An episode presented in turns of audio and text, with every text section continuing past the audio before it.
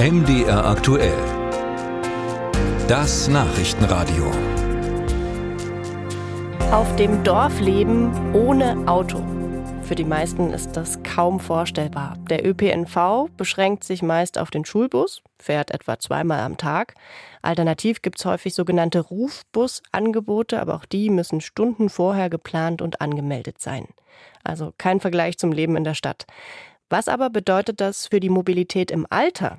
Am Ende wird gefahren, bis es nicht mehr geht, sind wir doch mal ehrlich. Angesichts gestiegener Unfälle von Menschen über 65 Jahren will das Land jetzt eine neue Kampagne auflegen, setzt aber vor allem auf Eigenverantwortung. Doreen Jonas war für uns in Sachsen-Anhalt unterwegs. Horst Köppe ist 85 und legt mit seinem Auto im Jahr rund 2000 Kilometer zurück. Ohne eigenes Fahrzeug, so viel ist dem Senior aus einem der Elbdörfer im Norden klar, wäre sein Leben sehr eingeschränkt. Sehr eingeschränkt. Im Wesentlichen wäre es zu Ende gewesen. Man lebt ja nur noch auf dem Grundstück. Und das ist die Sinn der Sache.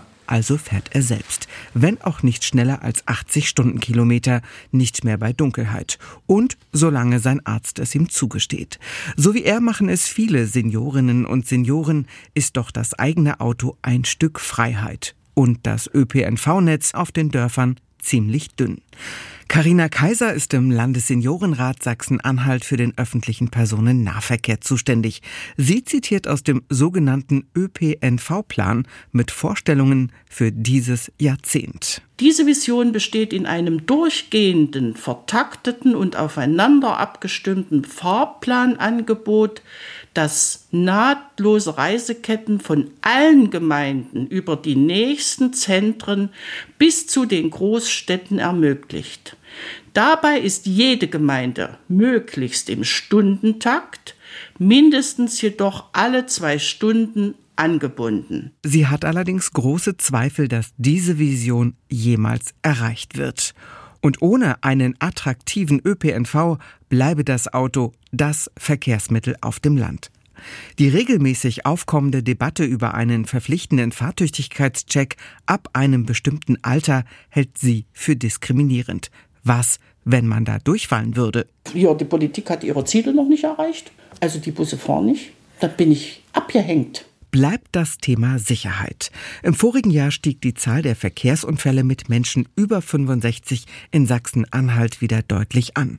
60 Personen allein in dieser Altersklasse wurden im Straßenverkehr getötet. Fast doppelt so viele wie im Jahr zuvor. Und die Hälfte davon in einem Pkw.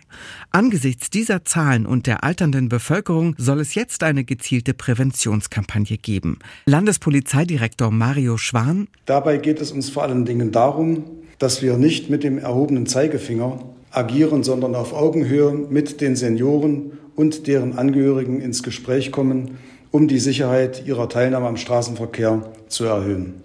Schon jetzt gibt es die Möglichkeit, die eigene Fahrtüchtigkeit im Alter überprüfen zu lassen, mit der sogenannten Rückmeldefahrt. Und die werde auf dem Land immer mehr gefragt, sagt Fahrlehrer Mike Andries aus Tangerhütte. Um einfach die Reaktionsfähigkeit zu checken, einfach mal äh, überprüfen zu lassen, ob denn überhaupt noch alles gesehen wird, was im Straßenverkehr wichtig ist. Den Menschen den Führerschein und damit auch die eigene Mobilität zu nehmen, das dürfe er ohnehin nicht. Aber, sagt der Fahrlehrer, wenn diese Einschätzung von meiner Seite war, dass also die Fahrsicherheit noch nicht da ist, dann sind wir einfach weitergefahren und die Leute fühlten sich auf jeden Fall danach sicher. Zwei, drei Leute hatten im Nachhinein die eigene Einsicht, den Führerschein beiseite zu legen, das Auto zu verkaufen. Senior Köppe will nun auch so eine Fahrt machen, auf Anraten seiner Schwiegertochter.